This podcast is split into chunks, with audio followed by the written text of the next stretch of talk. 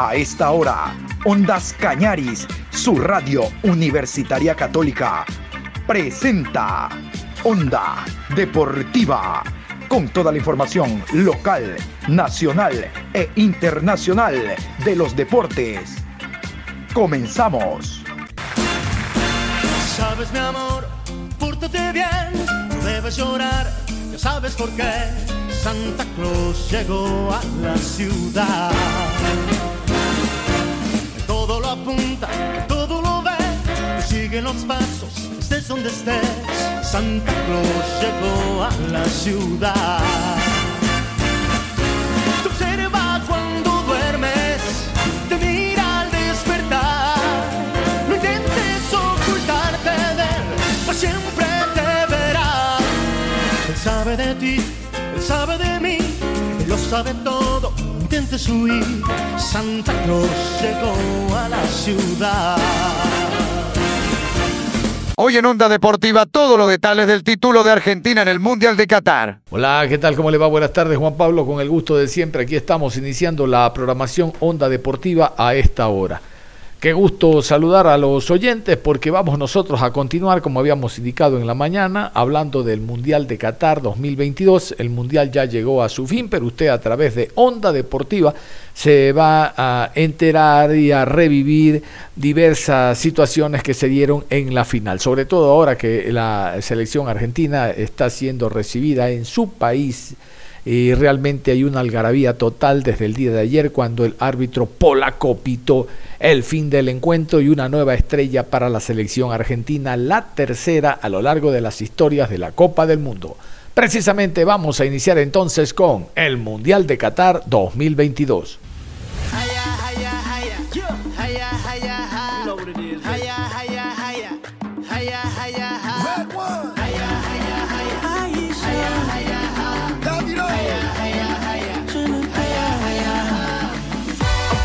Walk the walk on every street. I wanna ball out with the world at my feet. Hit every discotheque and ask it for me, yeah,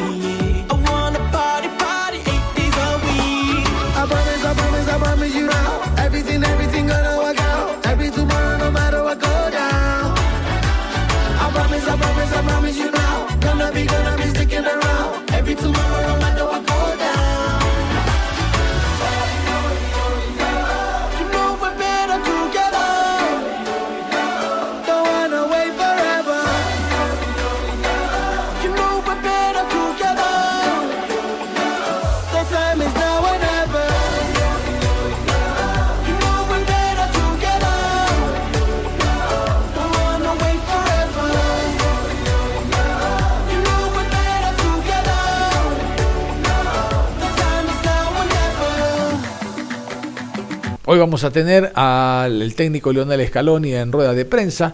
Antes vamos a hablarles de lo que fue el compromiso. Vamos a continuación con esta crónica, la crónica del encuentro, la crónica del partido Argentina, campeón del mundo ante Francia.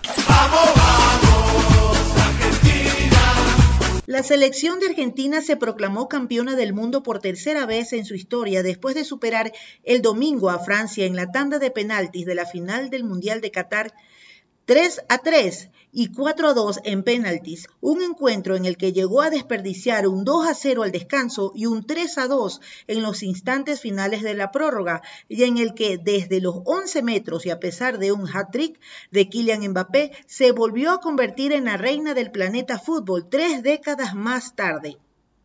Leo Messi de penalti y Ángel Di María adelantaron al combinado de Lionel Scaloni antes del intermedio, pero un minuto de inspiración de Kylian Mbappé, minuto 80 y 81, condenó al partido al tiempo extra. Fue allí donde los ex barcelonistas capturaron un rechazo a disparo de Lautaro Martínez, volvió a poner por delante a los de Lionel Scaloni en el minuto 109 y de nuevo el astro francés, completando su hat-trick, forzó los penaltis. Ahí los fallos de Coman y Tauchmeny en el acierto del Dibu Martínez y de los lanzadores albicelestes dictaron la sentencia.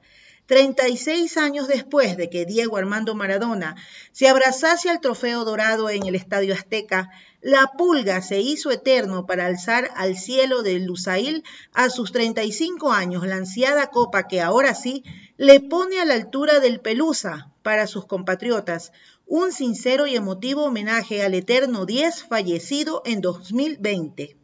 Con ello, la albiceleste celebra a lo grande su tercer entorchado del 78, 86 y 2022 y rompe la maldición del campeón de la Copa América que nunca hasta ahora había sido capaz de conquistar el siguiente mundial, mientras Francia se queda sin la posibilidad de revalidar el título, algo que consiguió por última vez la Brasil de Pelé en 1958 y 1962.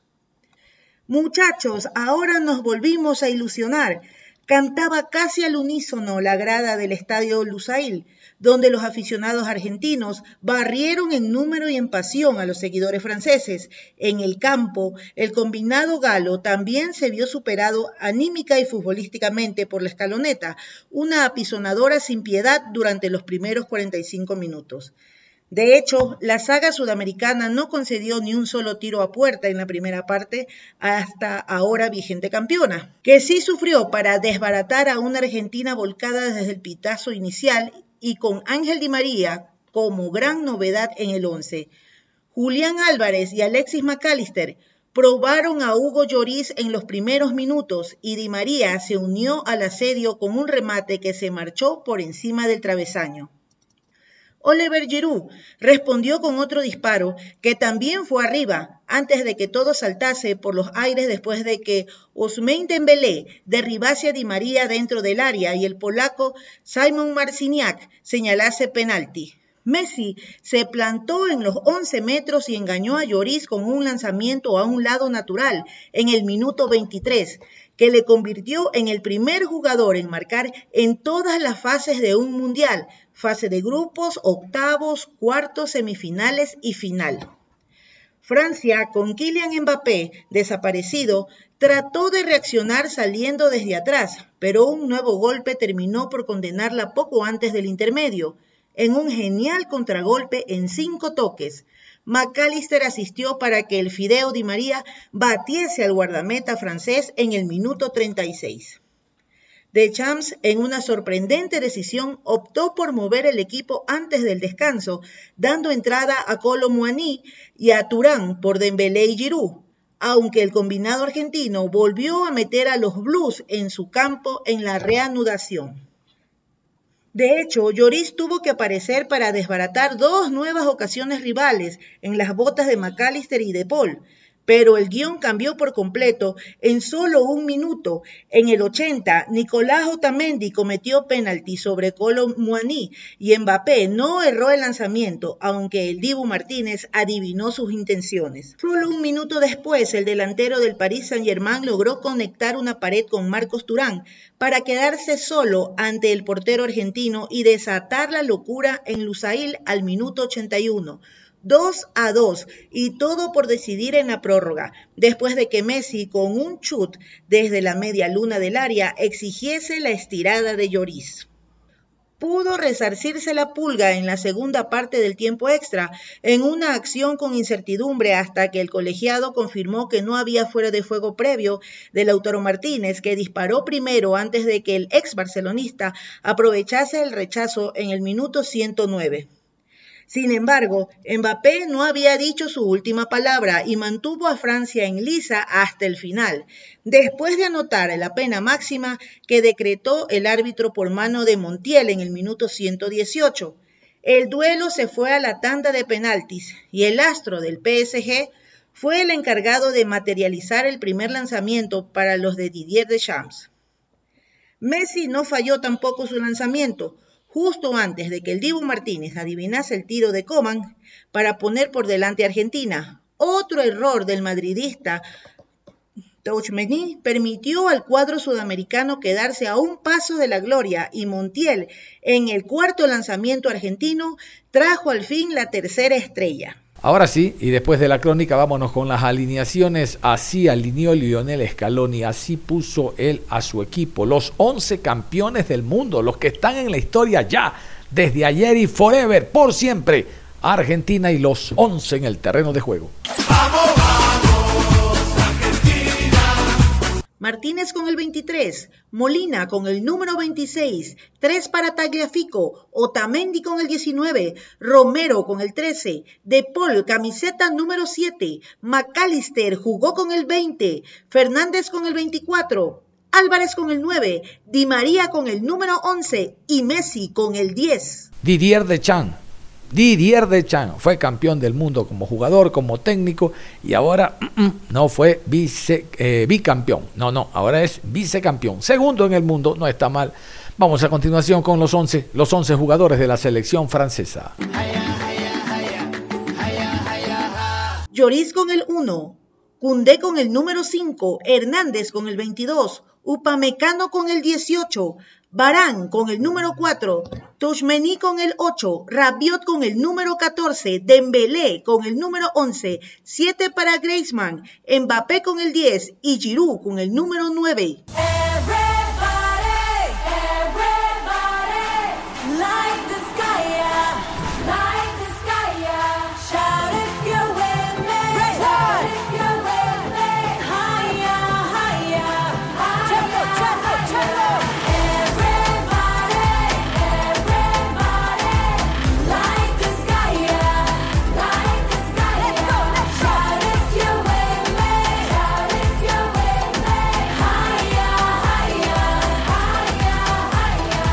Vamos a, continuación a escuchar al director técnico Lionel Scaloni. Feliz, contento, ya en la mañana lo escuchaban ustedes eh, hablando al pie de la cancha, en las entrevistas, el hombre llorando, recordando a la familia, porque realmente este es un trabajo intenso para el técnico emocional, para el técnico de mental, preparar los jugadores de acuerdo a los rivales, de acuerdo a los equipos, no es lo mismo un africano, Arabia, que un centroamericano, México, que una selección europea.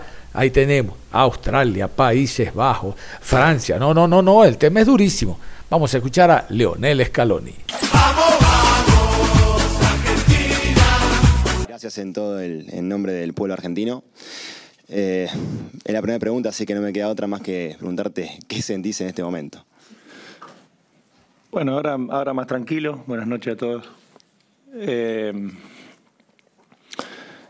es que me gustaría hablar del partido y, eh, y no solamente de que somos campeones del mundo, porque el partido fue una locura. Eh,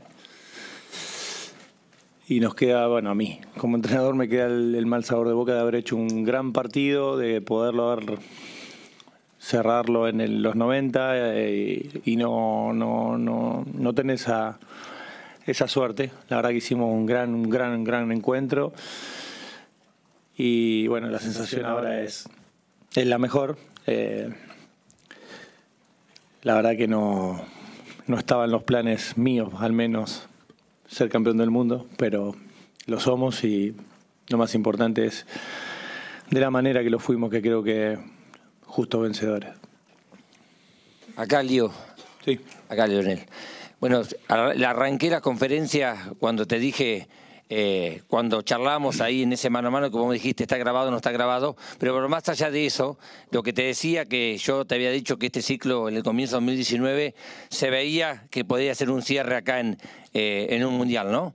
Pero más allá de eso, eh, preguntarte, vos hablaste del partido, cómo se vivió el partido, pero también la segunda pregunta es el ciclo. ¿Qué, qué balance hace del ciclo tuyo? Creo que bueno, el balance. Eh, y el partido, bueno, repito, creo que teníamos que haberlo ganado en, el, en, en, los 90, teníamos que haberlo ganado por la prórroga y, y el espíritu de este equipo de, de, no darse nunca por vencido, de recibir es, esos, esos palos de, de los goles de, de Francia eh, por ahí sin merecer eh, el empate y, y seguir, seguir intentando, más o menos como el día de Holanda que seguimos, seguimos, seguimos y sabiendo que, que se nos tenía que dar. Leo, ¿cómo va? Alejandro Magdaleno, el diario de la República de San Luis. Gracias por traer la bandera primero que te dimos en el primer partido. Esa llévatela. Llévatela que para nosotros es un enorme placer y satisfacción. Bilardo decía que hay veces que ganar no es lo más importante. Es lo único que importa. porque hoy lo pasaron por arriba a Francia 80 minutos, pero al final a lo mejor la moneda podría haber caído para el otro lado. Hay un país, todo un país, que está como loco en las calles, por ustedes. Hablale a ese país, a esa gente, a esa gente por la felicidad enorme que ustedes nos han regalado hace un ratito nada más y que vamos a llevar para toda la eternidad.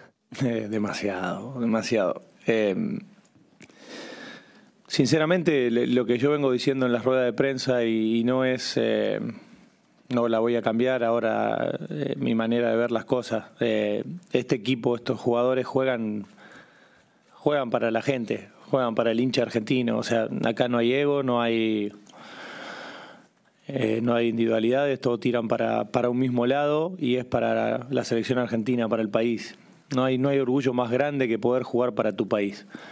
Entonces, bueno, decirles eso, que, que estos chicos se han brindado, brindado al máximo, que han conseguido este, este título porque han entendido lo que realmente había que hacer adentro de la cancha y eh, bueno, estamos contentos. Y, y aun- aunque la manera de, de salir campeón a lo mejor no, o sea, no es importante, yo creo que sí, que hoy fuimos campeones, aunque sea, aunque haya sido en los penales, fuimos campeones merecidamente. Hemos hecho un partido completísimo y solamente en contadas ocasiones ellos nos metieron en aprieto. Hola, Lío. De- Débora Rey de Associated Press. Te quiero hacer dos consultas. La primera es que antes del Mundial la pregunta que más te hacían era, ¿te preocupa no haber jugado con, eu- contra europeos? ¿Qué, ¿Qué lección deja este Mundial? Y si crees que reivindica la competencia sudamericana. Y la otra que te hago es sobre tu futuro. ¿Qué vas a hacer? Ah, Vamos a Argentina ahora a festejar. Eso es lo primero que quiero. Y, y no, no, no, no quiero las polémicas con el tema de, los europeos y los sudamericanos. A ver, el fútbol sudamericano es de primer nivel. Las selecciones sudamericanas son de primer nivel. Tienen jugadores jugando en todos lados y me parece que por ahí se malinterpretan las palabras de, de algunos jugadores. En el caso de cuando, cuando Mbappé dijo eso, para mí se malinterpretaron sus palabras porque de hecho juega con compañeros sudamericanos y entiende muy bien. Entonces, nada, creo que eso es un tema zanjado y cuando, cuando a mí me preguntaban hace tiempo yo decía que, que por una cosa o la otra Sudamérica no tenía un, un título, eh, pero no era por el, por el nivel. Eh, seguramente, bueno, eh, hay más clubes europeos en un mundial y bueno, eh, hay veces que tenés que eliminar a los mejores y puedes quedar en el camino, pero pero creo que hay veces que hay que interpretar las palabras y no, y no entrar en polémica porque para nada creo que quiso decir eso. Acá Lionel, Jonathan Fabián para mundialdefondo.com. Bueno, felicitaciones y continuando con lo que hablabas de- del partido, recién decías que Argentina hizo un gran partido, todos nosotros pensamos que fue eh, amplio, merecedor Argentina en los 120 minutos y en los 90.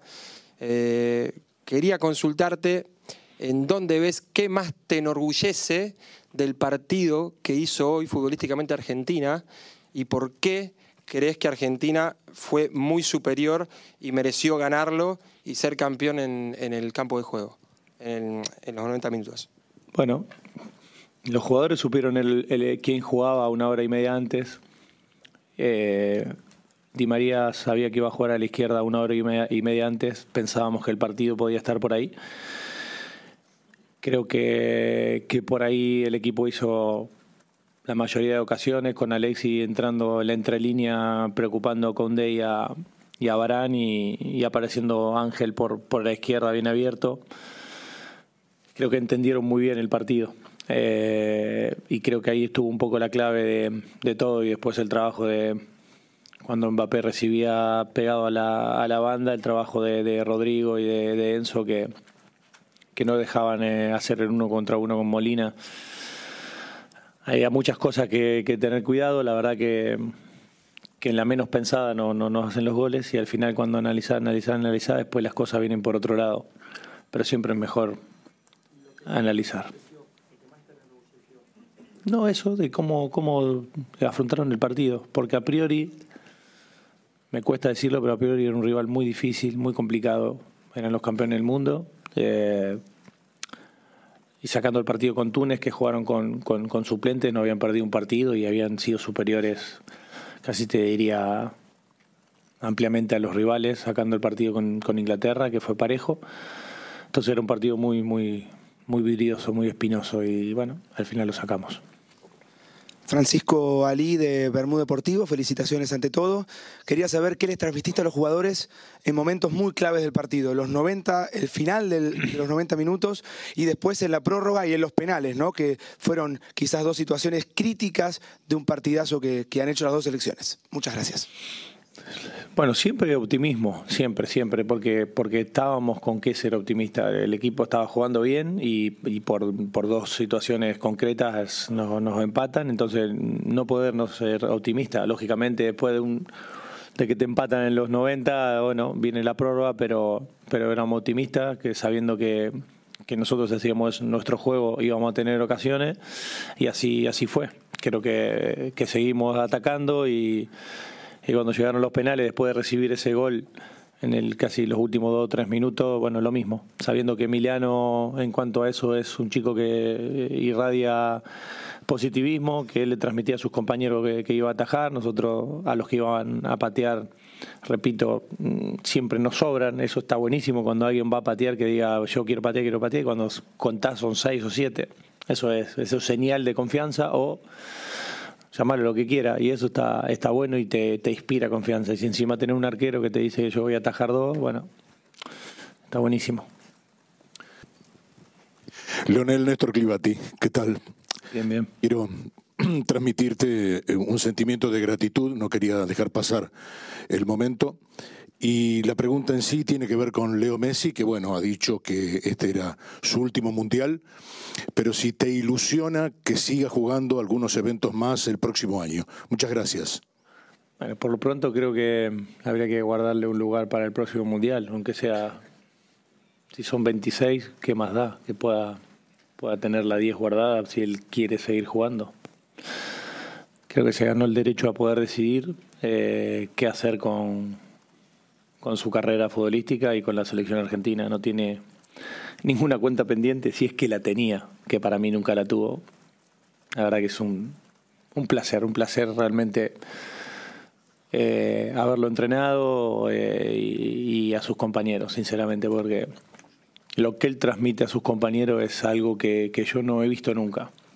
No he visto nunca ningún, ninguna persona que sea tan influyente con sus compañeros. Y bueno, eso está, está buenísimo. Lionel acá, eh, Diego Bautista para el diario Los Andes de Mendoza. En primer lugar, felicitarte. Sos un técnico muy joven que ha logrado muy pocas cosas en muy poco ti- tiempo y eso no lo logra cualquiera. Eh, mi pregunta va apuntada a lo siguiente. ¿En qué momento del recorrido de tu ciclo te diste cuenta de que este equipo, de que este grupo podía ser campeón de América primero, campeón de la finalísima después y hoy campeón del mundo? Muchas gracias. Bueno, como todos los, lo- lo- los ciclos, uno va, se va construyendo y va viendo cosas, va viendo cosas y, y- y te vas dando cuenta que se está formando algo. Eh, la sensación es que se estaba formando un gran grupo y es una selección. Al final están los mejores y si no es una selección como la de Argentina, son grandísimos jugadores. Entonces es todo mucho más fácil. Eh, y nosotros solo teníamos que elegir. Eh, con, con la gran dificultad que tiene elegir eh, a jugadores que, que hoy, hoy he visto chicos que han estado con nosotros, que no han quedado en la lista de 26 festejando dentro de la cancha. Eso es, eso es porque algo hay eh, adentro y que todos quieren ser partícipe de esto. Cuando vos ves todas esas cosas, mierda, yo creo que es, es difícil que, que- te pueda ir mal. Te puede ir mal como el partido de hoy, por ejemplo, que al final mereces ganar y de repente por una cosa u otra, o, un resbalón, o un- una mala jugada, lo que sea, te empatan y te pueden ganar. Pero la mayoría de las veces te puede ir bien y eso es lo que, lo que sentíamos en este proceso. Bien, eh, Marcelo Lamberti para Cadena 3. Eh, bueno, felicitarte. Dos cortitas. La primera, palmaré de, de- del técnico campeón de América, campeón del mundo. No sé qué, más hay por delante. Y la segunda, eh, el pueblo argentino está esperando saber, llegan mañana, eh, tenés idea, Eh, ya te comentaron algo.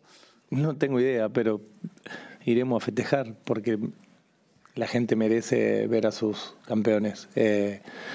Particularmente yo no antes del partido no quería saber nada de, de organizar algo porque me parece que no tiene mucho sentido eh, y, y no está la cabeza no estaba para eso, está preparada para el partido. Y ahora que somos campeones, eh, yo estoy abierto a, a lo que decían los jugadores. Lógicamente, la, la gente, el hincha, merece ver a, a su Próximo objetivo que viene, campeón de América, del mundo. no, es que, es que seguir. es- yo, aunque parezca raro, eh, bueno, ya está, festejamos. Lógicamente, nos daremos cuenta en un par de días realmente la magnitud. Pero la labor de entrenador es seguir mejorando. Miraré los partidos, miraré este partido en, especial que creo que lo tendríamos que haber cerrado antes. ¿Y por qué no lo cerramos antes? Al final es el gato que se da vuelta y le- se pisa la cola. Mirar, mirar siempre fútbol, analizar y seguir mirando si podemos mejorar, que es lo más importante. Diario Marca. Lionel, eh, felicidades por tu título, pero también felicidades por tu perfil bajo, por tu humildad. Si no te gusta lo de perfil bajo, te lo dije en aquella entrevista en tu casa, antes de ganar la Copa América, de ganar la finalísima, de ganar el Mundial. Creo que le das un mensaje muy positivo a tu país y me sirve esta reflexión para preguntarte. Te sientas con 44, 44 años en la misma mesa que Carlos Salvador Vilardo y que, que ojalá lo haya disfrutado y que César Luis Menotti. ¿Qué te Bueno, parece? Ojalá, ojalá lo hayan disfrutado, visto los dos, esperemos que sí. No, no, bueno, en la misma mesa no creo. Todo. No, no, no, porque creo que ellos tienen una carrera y han marcado una época. A mí me vale con que hoy, hoy realmente me vale con que la gente esté contenta. Yo sé que es solo un partido de fútbol, que, que es un mundial de fútbol y, y no va, para mí no va más allá que el fútbol, pero para nosotros es algo más eh, que fútbol para Argentina y, que lo festejen, que lo disfruten, eh, que entiendan que a veces las cosas pueden salir mal, porque de verdad que a veces pueden salir mal, pero no porque como pasaba en una época pensar que, bueno que el jugador no va a todo, que venían por compromiso y eso. Yo he estado en selecciones y nunca ha pasado eso. Entonces el mensaje cuál es, el mensaje es que, que la gente disfrute, que es solo un partido de fútbol, que esto la vida seguirá, porque al final los problemas que tenemos van a seguir estando, pero son un poquito más felices y eso está, está bueno. Eh, la felicidad que le han transmitido al pueblo para nosotros es espectacular. Leonel, buenas noches, felicitaciones. Matías Pascualetti para Red Newell, Canal 7 de 1 de Mendoza. Las consultas son si pudiste hablar con los jugadores, pero con Leo en particular, eh, eh, ¿y qué le dijiste? Porque ya con el diario del lunes la historia le tenía escrito una página gloriosa, pero no pensamos que iba a ser tan sufrida. Este, y si en algún momento eh, pensaste que se podía escapar, de afuera da la sensación de que por, el, por lo que es el grupo y la mentalidad, no, algo bueno tenía que pasar. Pero ustedes de adentro, ¿cómo lo vivían ante tanta remontada? Gracias. Sí, con Leo hablé un ratito ahí antes de, de recibir el premio y mm, bueno, yo tengo con él una, anécdota, una historia muy buena que es después de Brasil en, en- en- San Juan, que clasificamos para el Mundial, yo lo llamo para hablar con él antes de que se vuelva a, París y porque sentía sentía que lo que venía iba a ser muy difícil porque estábamos transmitiendo algo a la gente demasiado grande, demasiado fuerte y la desilusión podría ser también fuerte. Entonces se lo transmito a él y digo, Leo, la desilusión puede ser muy fuerte, la gente está muy entusiasmada con esta selección. Y él me dice, ¿qué importa? Seguimos, seguimos porque seguramente va a ir bien y si no va bien no pasa nada, intentarlo. Y ahí a mí me dio un, un envión anímico increíble, eh, porque en ese momento sentía, eh, no sé si sí la ansiedad, pero sentía que, que- que la gente estaba esperando muchísimo de nosotros porque le estábamos dando satisfacciones. Y tenía que tener esa charla con él, descargarme con él, hablar con él y, y contarle lo que sentía. Eh, y con su respuesta me di cuenta de que, de que había algo que se estaba, se estaba haciendo bien. Eh, así que bueno, eso fue una historia que, que me gustaría que todos la sepan porque estuvo muy buena. Euh, C'était le rêve de Diego Maradona, cette coupe aussi. Ça serait quoi votre message si vous pouvez lui envoyer un message ce soir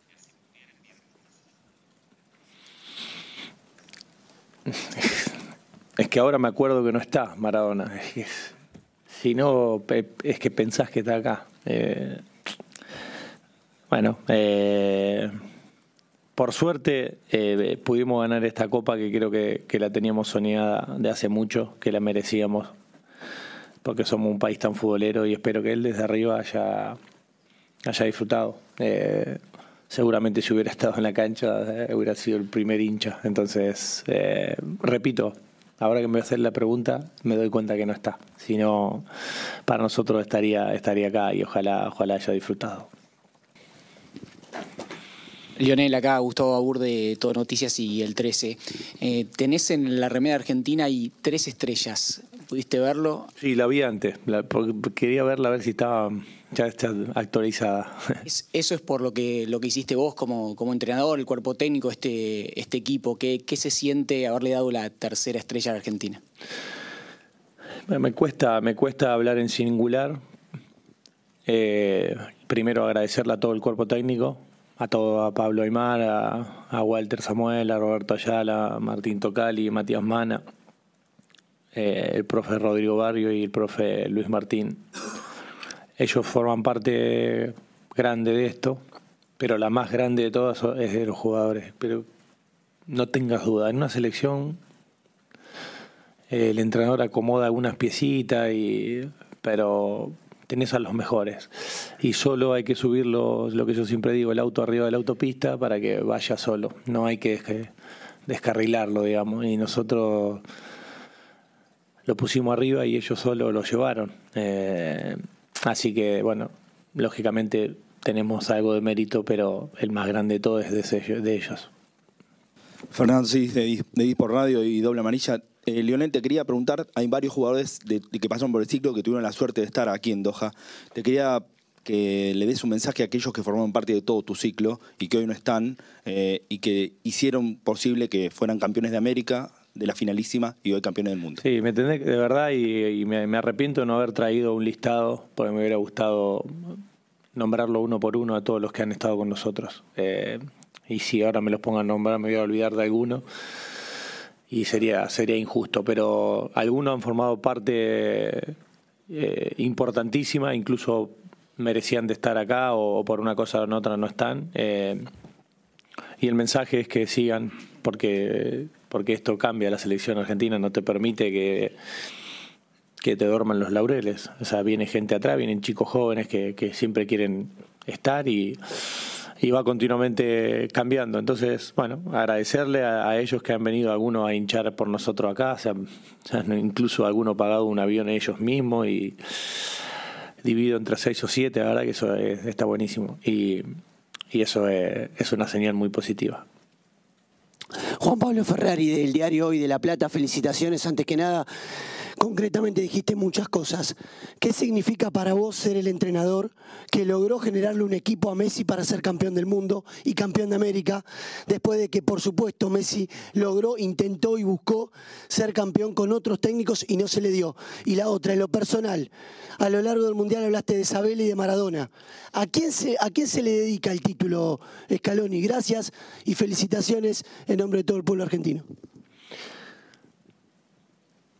Bueno, eh, nosotros, cuerpo técnico, tenía claro la manera que tiene, tenía que jugar esta selección.